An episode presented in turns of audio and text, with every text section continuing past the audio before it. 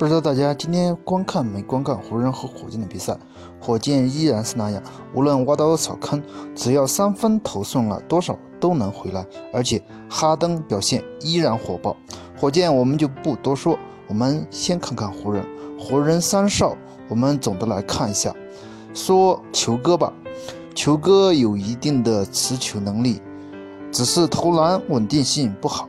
大局观也可以，防守能力也在中上以上，所以球哥留下来带领第二阵容也是可以的。再说说库兹马，库兹马得分能力较强，但是持球单打还是有点差劲儿，但是在在詹姆斯身边，你只要能接球投篮就足够了。一旦库兹马投顺的时候，还是有一定的得分爆炸能力。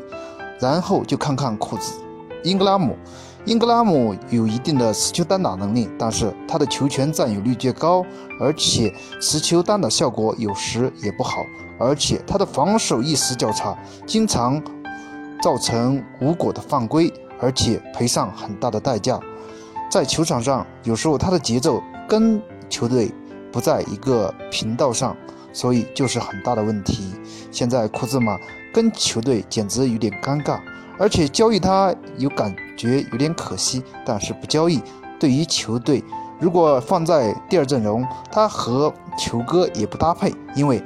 他不具有持球投篮的能力，所以他要占很大的球权，跟球队有很大的冲突。你觉得呢？欢迎大家踊跃的点赞评论，谢谢大家。